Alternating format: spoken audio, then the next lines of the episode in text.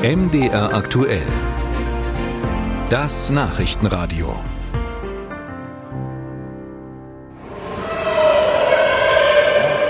Wir sind in der Geschwister-Scholl-Grundschule in Eisleben. Hier lernen rund 220 Schüler. Das Gebäude liegt auf einer Anhöhe und strahlt etwas Majestätisches aus. Über 100 Jahre ist es alt und denkmalgeschützt. Das komplette Innenleben der Schule wurde renoviert. Die Aula, die Unterrichtsräume, die Treppenflure. Schulleiterin Heike Georges schwärmt von ihrem aufgehübschten Arbeitsplatz. Wir haben wunderschöne Klassenräume, eine wunderschöne Aula, Sanitäranlagen wurden renoviert. Äh, Klassenräume sind sehr schön geworden, mit ausgestattet mit super tollen Belüftungssystemen. Mit der Farbgestaltung sind wir sehr zufrieden. Lehrer, Schüler fühlen sich wohl. Sogar einen Fahrstuhl hat das Gebäude jetzt und interaktive Lerntafeln in den Klassenräumen. Die aufwendige Sanierung kostete rund zwei Millionen Euro. Alles Fördergelder von Bund und Land, erklärt Sven Kassig.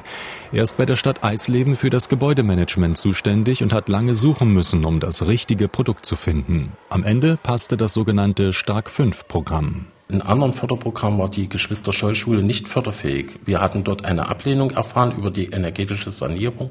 Aus dem Grund waren wir glücklich, dass dieses Förderprogramm Stark 5 aufgelegt wurde, was nicht nur äh, diese energetische Sanierung vordergründig sieht, sondern eine allgemeine Sanierung zur Verbesserung dieser Schulinfrastruktur und der Lernbedingungen für die Schule. Der Verwaltungsexperte ist in Eisleben so etwas wie der Reiseführer durch den Fördermitteldschungel. Regelmäßig ruft er sein Team zusammen, um das Potenzial der vielen verschiedenen Programme abzuklopfen. Allein bei der Investitionsbank Sachsen-Anhalt können aktuell Anträge für knapp 100 Programme gestellt werden. Da geht es um Wirtschafts- und Kommunalförderung, Wohnungsbau, Umwelt oder Bildung. Sven Kassig sitzt dann mit Planern, Architekten, Sachverständigen und Finanzexperten an einem Tisch und sucht nach der besten Option. Wer solche Strukturen nicht hat, gerät schnell an Grenzen. Ja, also das ist sehr, sehr schwierig, äh, im Rahmen eines Ehrenamtes diese Fachkenntnisse überhaupt zu erlangen, diesen Aufwand da zu betreiben. Und man muss wirklich schauen, was ist für meine Gemeinde, welches Projekt kann ich da finanzieren, wie sind die Fördermittelbedingungen, weil jedes Förderprogramm richtet sich speziell auch nach nutzungsspezifischen Gebäuden. Es gibt Feuerwehren zu sanieren, Schulen zu sanieren, Kindertageseinrichtungen, äh, Sportstätten. Und da muss man natürlich wissen, wo besteht Handlungsbedarf in meiner Gemeinde. Und dann muss man natürlich äh, sich Partner mit ins Boot holen, die äh, einen ehrenamtlichen Bürgermeister dort mit fachlich gut beraten und alle Unterlagen mit zusammenstellen. Doch das kann dauern, denn in vielen Bau- und Planungsämtern fehlt es inzwischen an geeignetem Personal. Konkrete Zahlen hat der Landesgeschäftsführer des Städte- und Gemeindebundes Sachsen-Anhalt, Jürgen Leindecker, zwar nicht, aber er beobachtet seit Jahren, wie die Verwaltungsdecke immer dünner wird. Insgesamt hat man bei den Städten und Gemeinden die eigenen Planungskapazitäten abgeschafft und dafür Fremdfirmen beschäftigt mit Dienstleistungsaufträgen.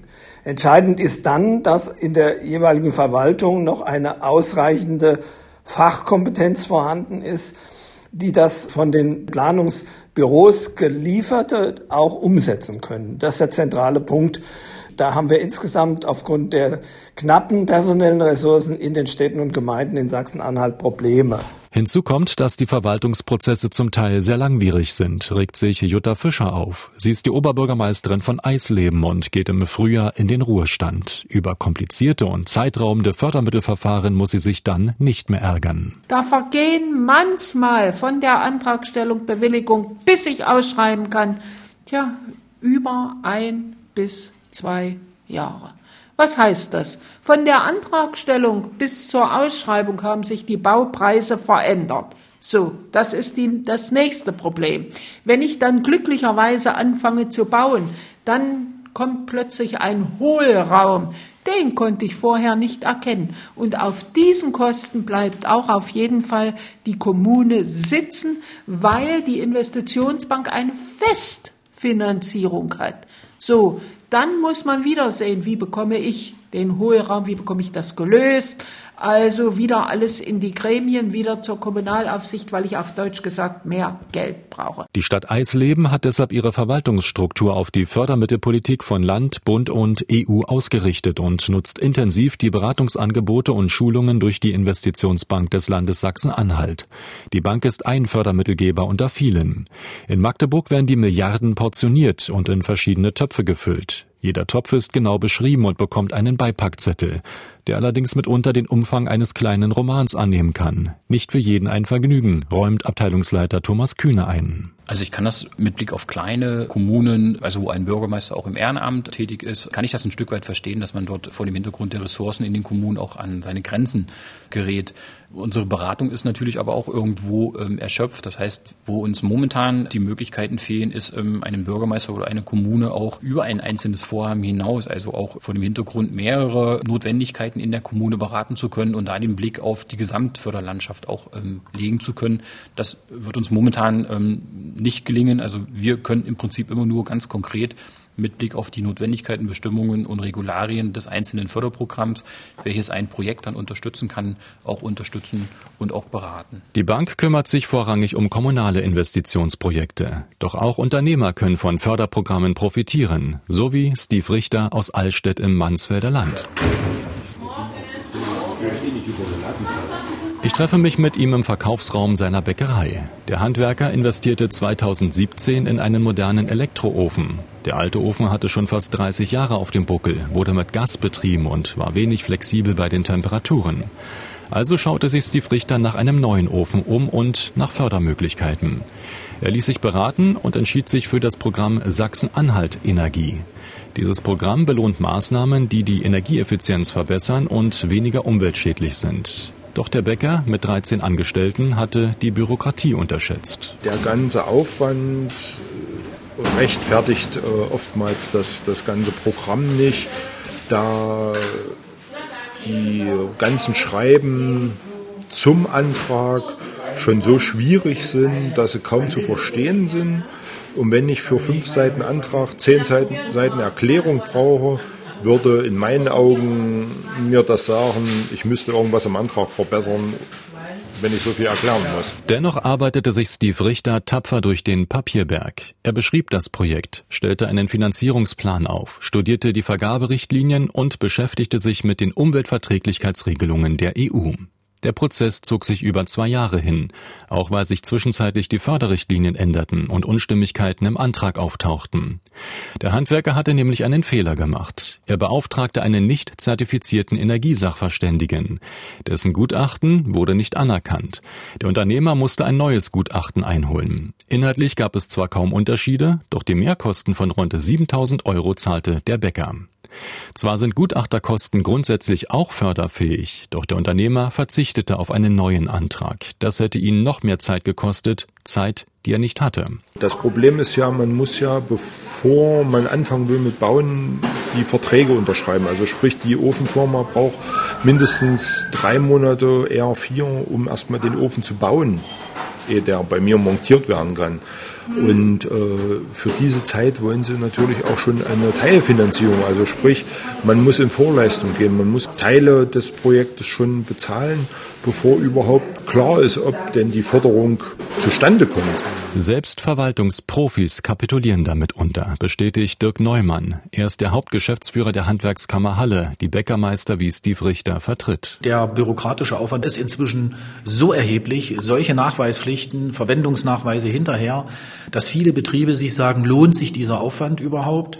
Und man hat hinterher, wenn man Verwendungsnachweise erbringen hat, mit allen möglichen Originalbelegen, Rechnungen, Nachweise, dass man mehrere Auftraggeber angefragt hat, was heute gar nicht mehr in der konjunkturellen Situation so geht. Und dann gibt es Rückforderungen, weil die ein oder andere Formalie nicht erfüllt wurde, sodass die Betriebe sich sagen, Warum soll ich das machen? Ich ärgere mich nur und das Geld, was ich bekomme, ist für mich unbefriedigend. Das ist in einigen Bereichen inzwischen weit verbreitet. Viele Fördermittel werden gar nicht in Anspruch genommen. Die Handwerkskammer Halle vertritt etwa 14.000 Unternehmen im südlichen Sachsen-Anhalt und betreibt eine eigene Ausbildungs- und Qualifizierungsstätte. Dort werden zum Beispiel Lehrlinge regelmäßig geschult. Diese Schulungen können gefördert werden. Doch das System, das dahinter steht, lässt Dirk Neumann manchmal verzweifeln. Die Lehrlinge in allen Handwerksbetrieben sind bei uns im Regelfall drei Wochen, zwei, drei Wochen im Jahr zu einer überbetrieblichen Lehrunterweisung, wo sie an neuester Technik geschult werden, um ein einheitliches Niveau zu sichern. Ja, da war es dann so, dass äh, als man auf EU-Gelder äh, umsteuerte, dass für jeden einzelnen Lehrling 17 Seiten von uns ausgefüllt werden mussten mit dem Betrieb zusammen. Nur für jeden einzelnen Lehrling. Und das, wir haben das mal kalkuliert, das waren dann 15 laufende Aktenmeter per Anno als Nachweis. Und dann haben wir interveniert. Heute sind es zwei Doppelseiten. Und ich muss das mit Manpower immer nachhalten. Das heißt, das, was man an Fördermitteln kriegt, müsste ich eigentlich immer gegenrechnen und irgendwann kommt man zum Ergebnis, das eine oder andere ist für die Betriebe und für uns schon gar nicht mal lohnenswert. Eine ähnliche Rechnung macht der Kommunalpolitiker Thomas Barz auf. Er war jahrelang Bürgermeister von Gentin und ist heute Vizelandrat des Jerichoer Landes. Für ihn stimmt die Kosten-Nutzen-Kalkulation längst nicht mehr. Schauen Sie, wenn ich für irgendwelche Projekte 5.000 oder 10.000 Euro beantragen kann, dann brauche ich dafür Personal. Das Personal kostet Geld. Dann muss ich einen Verwendungsnachweis schreiben. Also eigentlich verbringt man viel mehr Zeit mit der Akquise vom Geld, anstatt das Geld auszugeben. Wenn man sich mal nüchtern durchrechnet, rechnet es sich eben nicht. Ja, also wenn ich jetzt ein Fördermittelprogramm nehme, wo ich irgendeine energetische Sanierung betreibe, wo ich Hunderttausende in energetische Sanierung stecke und dann vielleicht 10.000 Euro äh, im Jahr einspare, allein der Personalaufwand, um diese Fördermittelanträge abzuarbeiten, geht ins, ja, in sechsfacher, in sechsstelligen Bereich für die Gehälter. Ja. Doch selbst wenn die Kommunen diesen Aufwand betreiben, finden sie oftmals kein geeignetes Personal. Der Fachkräftemangel macht auch vor dem öffentlichen Dienst nicht halt. Die Verwaltungen buhlen mit den Unternehmen um die gleichen Leute. Die Folge sind überforderte und verunsicherte Behördenmitarbeiter, beobachtet Thomas Barz. Ich glaube, das ist mit die größte Gefahr geworden, warum auch manche Kommunen Abstand nehmen von manchen Fördermitteltöpfen, weil sie einfach in der Sorge sind, dass sie durch einen kleinen Detailfehler, das ist ja nicht böse mal gemeint oder bewusst gemacht, äh, plötzlich in die Rückzahlungsverpflichtung kommen. So ein Fehler kann teuer werden und dazu führen, dass bereits ausgegebenes Geld zurückgezahlt werden muss. Auf diese Konsequenzen weist die Investitionsbank von Sachsen-Anhalt in ihren Beratungsgesprächen hin. Allerdings kann Abteilungsleiter Thomas Kühne nicht sehen, dass die Städte und Gemeinden deshalb bei der Fördermittelbeantragung zögern würden. Also ich habe jetzt keinen Vorgang vor Augen, wo ähm, eine Kommune gesagt hat, ähm, uns treiben jetzt Ängste und wir werden ähm, diesbezüglich ähm, von der Förderung oder der Beantragung ähm, ähm, einer Förderung Abstand nehmen. Wenn bezüglich der einzelnen Punkte in den Antragsunterlagen Fragen bestanden, dann haben wir relativ kurzfristig auch immer bilateral ähm, zur Verfügung stehen können. Äh, wir haben aber auch Workshops, also auch Informationsveranstaltungen im gesamten Land gemeinsam mit dem Finanzministerium auch angeboten. Sicherlich war das eine Wechselwirkung zwischen dem, wo wir Informationen hergeben konnten und dann am Ende natürlich auch ein To-Do seitens der Kommune und ähm, des Bürgermeisters an sich ja nicht, sondern auch seiner ähm, entsprechenden Mitarbeiterinnen und Mitarbeiter in der Kommune. Kommune. Im Rathaus von Eisleben will man die Risiken jedenfalls möglichst klein halten. Entsprechend vorsichtig und umsichtig geht Sven Kassig vom Gebäudemanagement an die Ausschreibungen und überwacht ständig die Abläufe. Ja, also wir haben da keine Angst, aber wir haben, wir müssen uns dem Problem stellen. Wir fragen da lieber natürlich bei der Investitionsbank ein, zweimal nach, stellen unser Problem dar und diese Probleme sind ja sehr individuell. Jedes Problem ist ja anders gelagert. Und äh, man muss es natürlich auch immer schriftlich vermerken, wie zu welchem Entschluss man gekommen ist, auf welchen Weg. Das ist schon sehr, sehr wichtig. Also äh, wenn man jetzt von einer höheren Fördersumme ausgeht und man hat da Sanktionen von fünf oder zehn Prozent, damit zu rechnen, das ist schon schmerzlich finanziell, ja. Das sollte man vermeiden. Doch nicht nur die drohenden Sanktionen verunsichern die Kommunen. Hinzu kommt, dass viele Städte und Gemeinden hoch verschuldet sind. Im Bundesfinanzministerium gibt es deshalb Überlegungen, diesen Kommunen die Altschulden abzunehmen, um ihnen wieder mehr Freiräume zu eröffnen. Die Rede ist von rund 40 Milliarden Euro. Doch die Pläne sind unausgegoren. So könnten sich Kommunen, die besser gewirtschaftet haben, ungerecht behandelt fühlen. Auch die Länder hätten hier ein Mitspracherecht. Und selbst wenn die Entschuldung käme, wären damit noch längst nicht alle Sorgen der Bürgermeister vom Tisch. Denn in der Regel müssen Kommunen bei geförderten Investitionen einen Eigenanteil aufbringen und scheitern daran, wenn die Kassen leer sind.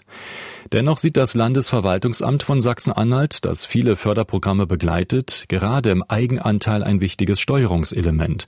Man kann auch sagen Druckmittel. Der Eigenanteil soll den Kommunen dabei helfen, Prioritäten zu setzen und sich nicht zu verzetteln, erklärt der Präsident der Behörde Thomas Pleyer. Zum Beispiel bei der Städtebauförderung geht es dann darum, dass die Gemeinde auch zum Ausdruck bringen will und soll, dass das Projekt, worum es geht, auch im Interesse ist, dass sie daran ein echtes Interesse hat und insofern auch einen gewissen Eigenanteil mit einbringt. Das Landesverwaltungsamt mit Sitz in Halle beschäftigt rund 1500 Mitarbeiter. Von ihnen kümmern sich 250 ausschließlich um Förderprogramme. Und die wollen nicht nur korrekte Anträge, sondern auch wasserdichte Nachweise, meist im Original. Der Behördenchef sieht dazu keine Alternative, denn es gehe um Steuergelder. Das dient eben dazu, dass äh, sichergestellt ist, dass die Mittel für die Zwecke, für die die Bewilligung erfolgen soll, auch tatsächlich eingesetzt werden. Und auch und da ist sicher auch ein erheblicher Aufwand mit verbunden, dass äh, die Vorschriften des Vergaberechts äh, eingehalten wurden. Damit soll ja sichergestellt werden, dass das wirtschaftlichste äh, Angebot äh, zum Zuge kommt und nicht mehr Geld ausgegeben wird von den Steuermitteln als notwendig. Allein im vergangenen Jahr hatte das Landesverwaltungsamt Sachsen-Anhalt einen Fördermitteletat von rund 575 Millionen Euro.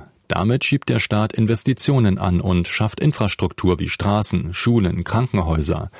Und er setzt wichtige Anreize für Unternehmen, um Arbeitsplätze zu schaffen oder zu erhalten. Ich bin beim Schraubenhersteller EJ in Tambach-Dietharz in Thüringen. Die Firma stellt Schrauben in allen Größen, Stärken und Härtegraden her. Das Unternehmen zählt in diesem Segment zu den Marktführern in Europa und produziert über 10 Milliarden Stück pro Jahr. Abnehmer sind vor allem die Auto-, Elektro- und Bauindustrie. Geschäftsführer Wilfried Pinzel plant in den nächsten Jahren Investitionen von bis zu 45 Millionen Euro. So soll zum Beispiel eine neue Beschichtungsanlage für Korrosionsschutz entstehen. Deshalb hat man auch bei EOT staatliche Subventionen regelmäßig im Blick. Doch es gibt einen Punkt, erläutert der Manager, wo Zuschüsse nur noch eine untergeordnete Rolle spielen. Ja, zu Zeiten, wo äh, die Förderbedingungen noch nicht so eingeschränkt waren, haben wir im hohen Maße beispielsweise die einzelbetriebliche Technologieförderung genutzt, die bei Forschungs- und Entwicklungsprojekten uns die Möglichkeit einräumt, wesentlich tiefer zu schürfen, mehr Geld auszugeben, um sicher zu sein, dass das, was wir im Ergebnis erreichen wollen, auch tatsächlich funktioniert. Das hat sich in den letzten Jahren durch die veränderten Bedingungen der EU-Förderung merklich eingeschränkt. Es ist einfach eine Situation, wo wir als gewachsenes mittelständisches Unternehmen hier auf eigenen Beinen stehen müssen. Wir haben nie eine Investition entschieden auf Basis einer Förderung, sondern es war einfach nur ein Grund äh, mehr, um in diese Richtung am Standort aktiv zu werden. Die Finanzierung von neuen Projekten ist in der aktuellen Niedrigzinsphase ohnehin meist gar nicht das Problem.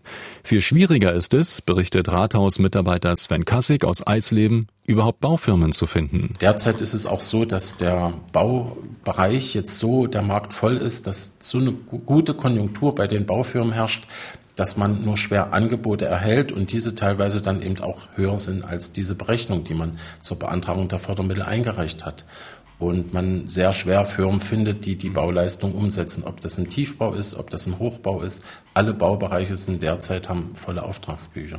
Die Branche arbeitet an der Kapazitätsgrenze und kann bei den Aufträgen wählerisch sein. Das führt dazu, dass sich die Firmenchefs nicht mehr um jedes Projekt bewerben oder aber sogenannte Abwehrangebote abgeben.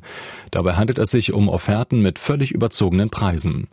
Aber nicht nur in den Kommunen und Unternehmen braucht man einen langen Atem und starke Nerven. Auch die Agrarwirtschaft klagt. Ich bin in der Nähe von Möckern im Jerichoer Land beim Eierproduzenten Christoph Schräder. Der Landwirt setzt auf mobile Hühnerställe und hat sich damit ein neues Standbein aufgebaut. So ein Hightech-Hühnerstall auf Rädern kostet rund 135.000 Euro. Davon können 40 Prozent gefördert werden. Viel Geld, aber auch viel Bürokratie. Ja, das ist ein relativ umfangreiches äh, Verfahren. Man braucht einen Berater.